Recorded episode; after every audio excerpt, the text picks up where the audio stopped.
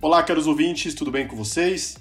Eu sou Ricardo Rosseto e estamos começando mais um episódio do Único, o podcast do Motos Filho. Hoje iniciamos uma nova série que terá três episódios para analisar em detalhes as principais características da reforma tributária apresentada pelo governo federal.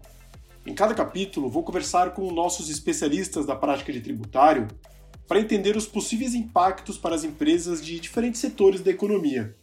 No episódio de hoje, vamos explicar os efeitos da reforma para os setores financeiro e de seguros.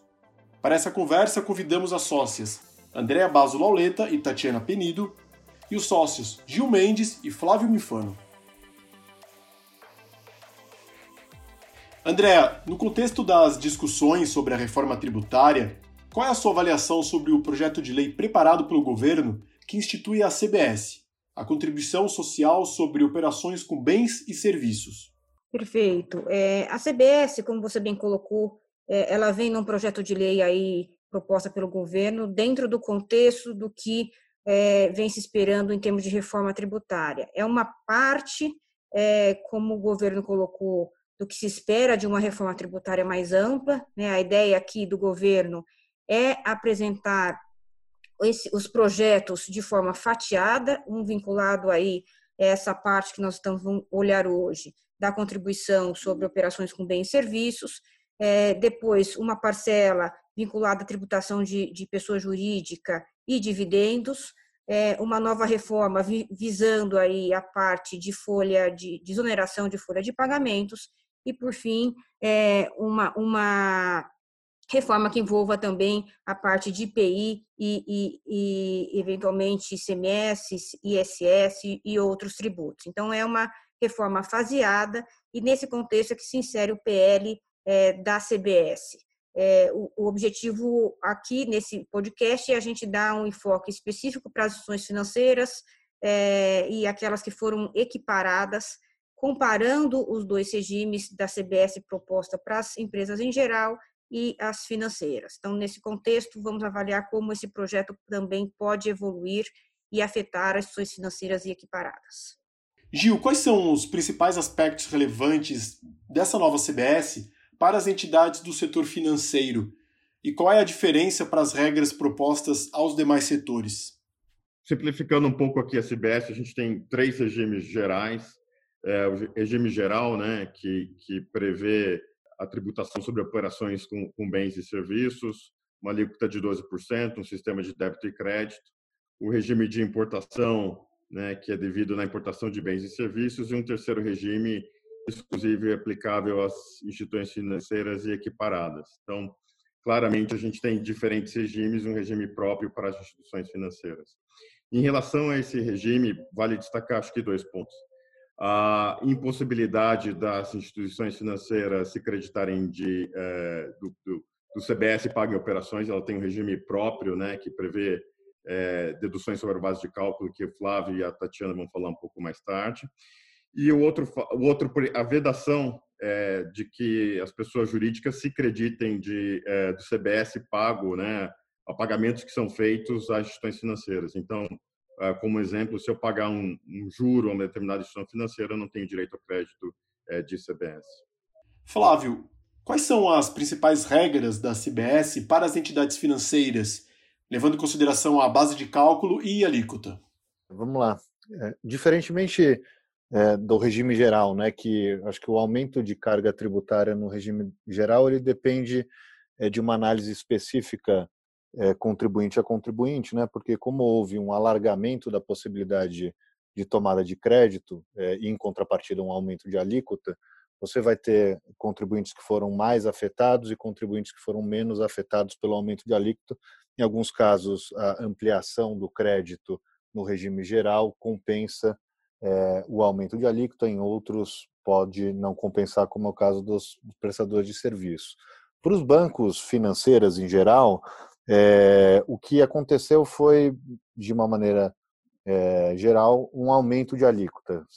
a alíquota atual é uma alíquota de 4,65. Se essa proposta for aprovada do jeito, do jeito que está, a alíquota iria para 5,8. Né? E a base de cálculo, ela, em termos gerais, é muito parecida. Né? Então, é, traz praticamente as mesmas deduções que, existia, que existem hoje na legislação, é, com algumas diferenças que é, estão lá na legislação e podem, e podem ser relevantes. Mas as diferenças que estão lá, vou passar rapidamente por algumas delas, elas são diferenças mais associadas é, restrição de deduções do que à ampliação de deduções. Então, uma coisa, uma coisa que se pode concluir do projeto é que é, o setor aí, é, das financeiras ele é afetado adversamente com o aumento de alíquota. Né? Não, não, há, não há, em contrapartida ao aumento de alíquota, uma ampliação das deduções. É, entrando, então, especificamente nas deduções, uma primeira restrição é, que houve na legislação atual, os bancos eles podem deduzir é, as despesas de intermediação financeira é, da base de cálculo. É, despesa de intermediação financeira pode ser lida como qualquer despesa que você é, incorre em, nas operações ativas e nas operações passivas dos bancos, por exemplo. Tem uma discussão aí, mas, é, mas há uma possibilidade de argumentar que a, a amplitude ela atualmente abarca tanto operações ativas como passivas é, de uma intermediação financeira. No texto é, do projeto de lei, é, existe uma restrição a despesas incorridas com a captação. Né? Então, toda vez que o banco estiver pagando uma despesa de juro, por exemplo, ele pode abater, ele pode abater da sua base de cálculo, mas não necessariamente as demais despesas é, é, de intermediação financeira. Uma outra, um outro ponto de atenção aqui para o mercado é em relação às operações de câmbio. Né?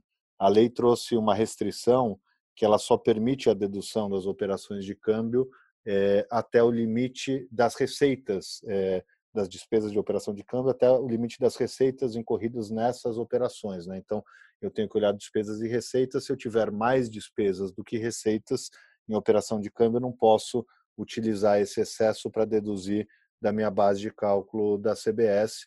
Essa restrição não existe na legislação atual. Isso pode pode ser sensível para estratégias de hedge, por exemplo, né, em que eu tenho operação de câmbio num, de um lado sendo redeado por um derivativo de outro. É, uma outra restrição que não consta na legislação atual e que vem com o projeto de lei é, são as, a, a, possibilidade de deduzir perda em fundos de investimento de ações.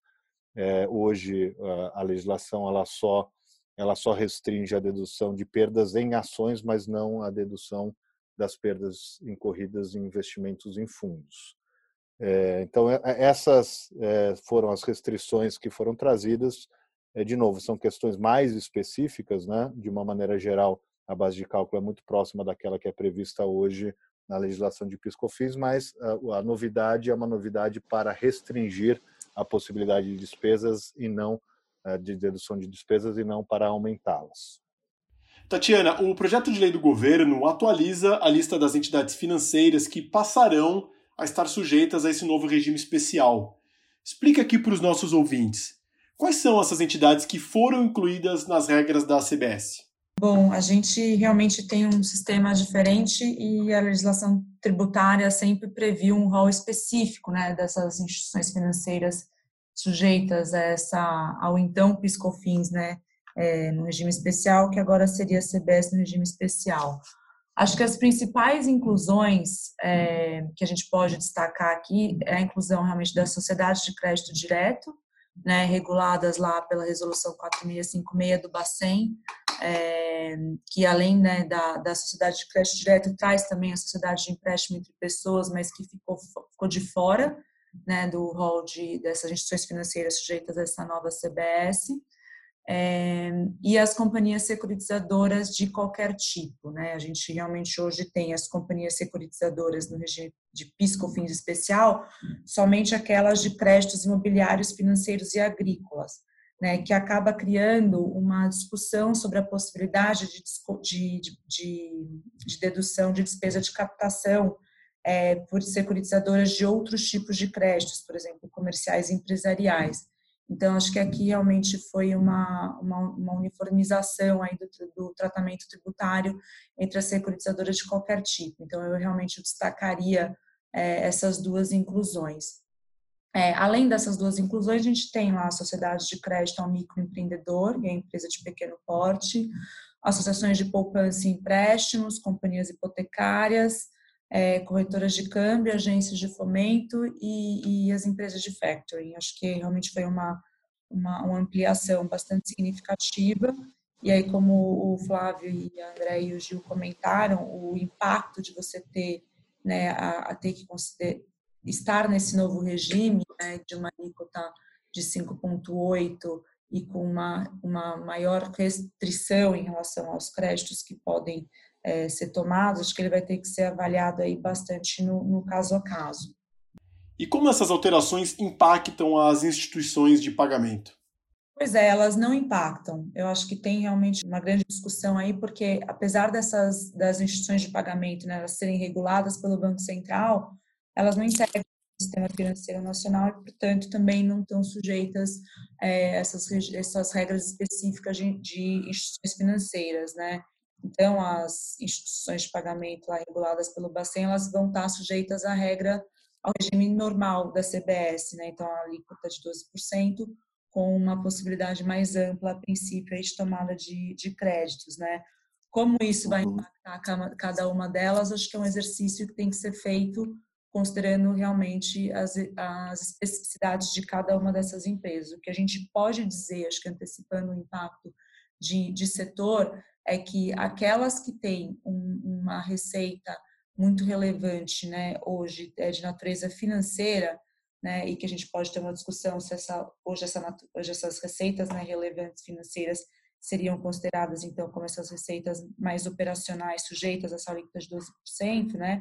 Até que ponto isso ia representar uma grande é, uma majoração da carga fiscal é, total dessas, dessas, dessas instituições de pagamento, né? Porque você imagina que hoje essa, essa receita financeira está lá sendo tributada numa alíquota a princípio de 4,65, né? Apesar de poder ter uma discussão, e isso estaria numa alíquota agora de 12%. Então, elas, é, elas não estão no regime especial, mas o próprio, o próprio fato de elas serem migradas para o regime normal da CBS pode ter um impacto significativo também.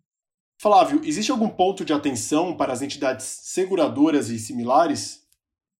Sem dúvida. As seguradoras é, elas, elas foram impactadas também adversamente pelo projeto de lei. Vale aqui um pouco do mesmo comentário que eu fiz é, para os bancos e financeiras. Né? As deduções que a legislação trouxe de base de cálculo são muito semelhantes às deduções existentes hoje. O que houve ali foi mais uma padronização de, de nomenclatura, mas a alíquota passa a ser uma alíquota é, mais onerosa, né, saindo dos 4,65 para 5,8. Tem a legislação também unificou, né, é, é, a, o tratamento entre seguradora e resseguradora. Então, a legislação tributária atual não menciona as resseguradoras e nós sempre fizemos a leitura de que a resseguradora ela era capturada pela mesma regra como uma espécie é, daquele gênero e as autoridades fiscais também seguiram assim, a legislação agora está atualizada né, com o conceito. É, tem uma discussão específica sobre o pagamento de prêmios de resseguro ao exterior. Na, na, na legislação atual, é, o PiscoFins é incidente sobre a importação de serviços, né? ele, ele, é, a legislação considera o pagamento de prêmio de resseguro para o exterior como uma espécie de importação de serviço e, e tem lá uma base de cálculo reduzida, né, que é uma base de cálculo de 15% do valor da remessa do prêmio sobre a qual incide atualmente a alíquota é, vigente. E no projeto de lei da CBS, esse ponto não foi endereçado. Então, aqui acho que o ponto de atenção é duas leituras vão ser possíveis. Uma primeira leitura de que não foi endereçado porque o projeto de lei deixa de tributar esse tipo de remessa é, para o exterior, é, e uma segunda leitura é que ao não, que é, é mais obviamente gravosa para a indústria, que ao não ter é, endereçado esse tema especificamente, eu passo a não ter mais a base de cálculo reduzida e, e, e as alíquotas é, da, da CBS aí é, aplicáveis, de 12% aplicáveis à remessa como um todo. Né? Na nossa visão aqui, muita água ainda vai passar por baixo dessa ponte, mas o ideal é que esse ponto específico fosse ajustado aí no processo legislativo até para evitar contenciosos futuros e, e evitar esse aumento muito gravoso aí na carga, de, na carga tributária para essas operações de resseguro com o exterior. Gil, e como ficam as situações específicas das entidades que recebem dividendos ou que vendem participações societárias? Bem, a legislação do, do, do, do propósito CBS é, é, substituir, simplificar hoje as regras relativas ao PIS e COFINS, nas quais a gente tem isenção é, das receitas de dividendo e ganhos ou receitas decorrentes de alienação é, de participação societária. Quando nós revisamos o projeto de lei que introduz a CBS, é, primeiro, a gente não identifica essa, essa isenção não incidência, então, a, a primeira questão é: será que com a introdução da CBS a gente passa a tributar dividendo ou, ou resultado, receita de participação societária? Eu diria que a primeira intenção é: não parece ser o propósito da lei, porque ela visa tributar as transações com bens e serviços, só que recentemente a Lei 2973 alterou o conceito de, de receita bruta, ao dispor que também compreende a receita bruta a receita das atividades, o objeto principal da pessoa jurídica, não tratados aí como receita de, de bens ou serviços. Então, a primeira discussão é: será que eu poderia, talvez até para as holdings, é, tratar uma receita de, de dividendo de participação societária como uma componente da receita, uma parte da receita bruta? Acho que esse é o ponto de interrogação. É, não está claro. É, acho que a gente vai ter que discutir no processo legislativo se há ou não intenção dessa tributação e se de fato não há intenção dessa tributação, é, colocar da mesma forma que a gente tem na legislação atual do PIS e COFINS uma, uma isenção, uma regra de não incidência. Em relação às, às, às empresas que não são holdings, talvez a gente tenha uma posição um pouco mais, é, mais forte para dizer que não há essa tributação. Existe também a dúvida, é, mas vamos ver como é que vai se, vai se desenrolar essa discussão no Congresso e espero que seja inserido uma, uma cláusula de não incidência, não tributação sobre essas operações, para que de fato a gente não tenha dúvida de que essas receitas não são tributáveis. Andréia, para fecharmos o nosso episódio, volto a você para entender quais são as perspectivas de evolução do projeto de lei de reforma tributária do governo. Você acredita que ele será incorporado às propostas de emenda constitucional que já tramitavam no Congresso? Então, esse, esse PL, ele pode ou não ter uma vida independente, né? Ele, se, se fosse dentro da, da intenção do governo de fazer é, eventualmente reformas fatiadas, ele poderia ter um caminho e um, um trâmite aqui isolado, é, o que tenderia a ser um, um, trâmite de eventual aprovação mais célere e mais rápido, é, de uma forma efetivamente segregada. Por outro lado, é, como a gente bem sabe, a gente já tem é, no Congresso, na comissão mista, é, esses, essas PECs, né, 45, 110, que são PECs que tentam também cobrir a reforma tributária, mas aqui de uma forma mais abrangente do que esse projeto de lei da CBS, porque a CBS seria só a substituição do PIS e COFINS, e essas PECs, elas consolidam, é, seja 45 a 110, por exemplo, é, cinco ou sete, oito tributos, dependendo é, da PEC a ser analisada, então elas são é, menos simples, mais complexas, envolvem uma discussão política mais delicada, na medida em que essas PECs é, também englobam discussões estaduais e municipais, né, ICMS e ISS. Então, as PECs, elas são por si só mais complexas e têm essas discussões políticas mais delicadas. É, então, a depender de como for a evolução é, do PL, que também está na comissão mista, o seu trâmite e a sua evolução ele pode ser mais rápido ou, ou, mais demorado. Hoje a gente ainda, cada dia a gente escuta uma novidade, né? Então também aqui é difícil ter uma previsão, porque dependendo de como as coisas acontecem no governo, essas saídas, como se é, posiciona o Congresso, é, a gente pode ter um, um, trâmite diferente. De qualquer forma, o que, que eu acho que é importante colocar? Se fosse para seguir de forma independente, é, hoje o PL está na comissão mista, né? É, indo para a Câmara, aí ele teria 10 dias de emenda e 45 dias de aprovação, e teria o mesmo processo no Senado, também abertura de prazo de emendas e é, 45 dias de aprovação. Então, se fosse para correr efetivamente com o PL dentro desses prazos, sem outras interferências, é, até seria possível essa aprovação até o final do ano, e aí seis meses, como, como está previsto hoje no projeto, para que a CBS substituísse o PIS e o COFINS e entrasse em vigor. É, mas, a depender aí da evolução, pode ser mesmo que a gente só tenha novidades é, se esse projeto vai ficar segregado ou consolidado com os demais projetos que também, de uma certa forma, buscam uma consolidação do PIS e da COFINS.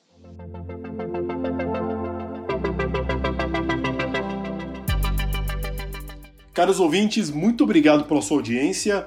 Lembrando que nos próximos capítulos vamos explicar os efeitos da reforma tributária do governo federal sobre os setores de infraestrutura, varejo e serviços. Para mais informações, acesse o nosso portal de notícias. O endereço é matosfilho.com.br/único. Até o próximo episódio.